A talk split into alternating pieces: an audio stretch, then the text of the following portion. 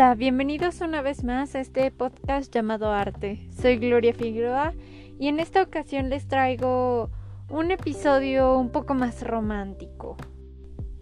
Em, en este episodio del podcast abordaremos un libro, eh, un libro escrito por Dante, el autor de la Divina Comedia, mm, pero pues en este libro habla más o es un libro diario donde habla sobre su vida amorosa. Y no como la vida amorosa actual que conocemos, sino más como la vida amorosa donde él solo se sentaba a admirar a su amada, sin que su amada lo supiera. Este libro se llama La Vita Nova o la vida nueva.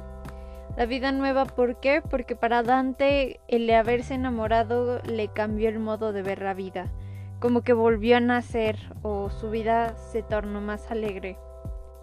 Así que comencemos. Para Dante, su amada era su bien. Y este bien, en este caso, se llamaba Beatriz. Me parece bastante curioso como para él esta mujer representa todo el bien que le puede pasar en la vida. Se nota en serio el qué tan enamorado estaba Dante de esta mujer. La conocí desde corta edad, pero durante el libro podemos ver que tanto él evita como que afrontar sus sentimientos hacia ella, pero también podemos ver como ella no se percata de los sentimientos que Dante tiene hacia ella. Lo que puede pensar más es la indiferencia que hay, ¿no? Porque durante el libro y al inicio sobre todo vemos como Dante en su afán de tapar como su, su amor hacia Beatriz, escribe a otras damas o para otras damas para desviar su atención y que nadie realmente sepa como su secreto.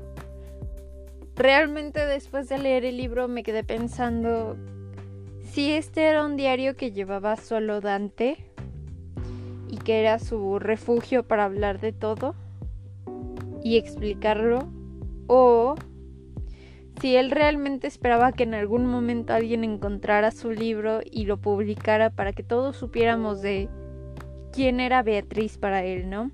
Realmente difícilmente sabremos quién fue Beatriz si no es por medio de la escritura de Dante. Solo podemos interpretar a Beatriz como la amante de Dante y la dama que Dante amaba con todo su corazón. Pero, ¿ustedes qué opinan? ¿Lo escribió para él? Lo escribió para que muchas generaciones adelante suyo siguiéramos interpretando y eh, tratando de encontrar a nuestra Beatriz. Porque como se puede ver en el libro, se explica poco a poco y de un modo bastante sencillo la división de todos los versos que le escribía, las baladas que le escribía y todo lo que le escribía a ella. Pero pues como el mismo Dante dice, en el libro solo adjunta aquellas que él cree que tienen mayor importancia y significado, o sea, que realmente son alabanzas a Beatriz. Dante tomaba muy como literal lo que Homero decía de que Beatriz no parecía ser hija de humanos, sino parecía ser hija de un dios. Esto pues por lo bella que era, ¿no? Y por lo elegante de su andar, entre otras cosas. Pero pues, aparte de saber todo esto de Beatriz y de interpretarla de este modo tan metafórico y como, pues sí, en un tono bastante cursi y enamorado, Dante también nos narra un poco de su vida en torno a Beatriz y de la vida de Beatriz. Tal es el caso de cuando el padre de Beatriz muere y lo hace reflexionar a él sobre que en algún momento su amada también va a morir. Y realmente esto es algo muy importante porque, al menos en mi caso, al tener un enamorado, creemos que esa persona siempre va a estar ahí para nosotros. Y al leer esta parte de Dante de es que Beatriz en algún momento se va a morir, mi Beatriz también va a morir en un momento y no lo había reflexionado o no lo ve, no lo había querido ver así hasta pues hasta hoy que, que leí todo esto, ¿no? Realmente es algo crudo y doloroso el pensar en la muerte de los seres queridos. Pero es algo que al final del día pasará, para bien o para mal. Y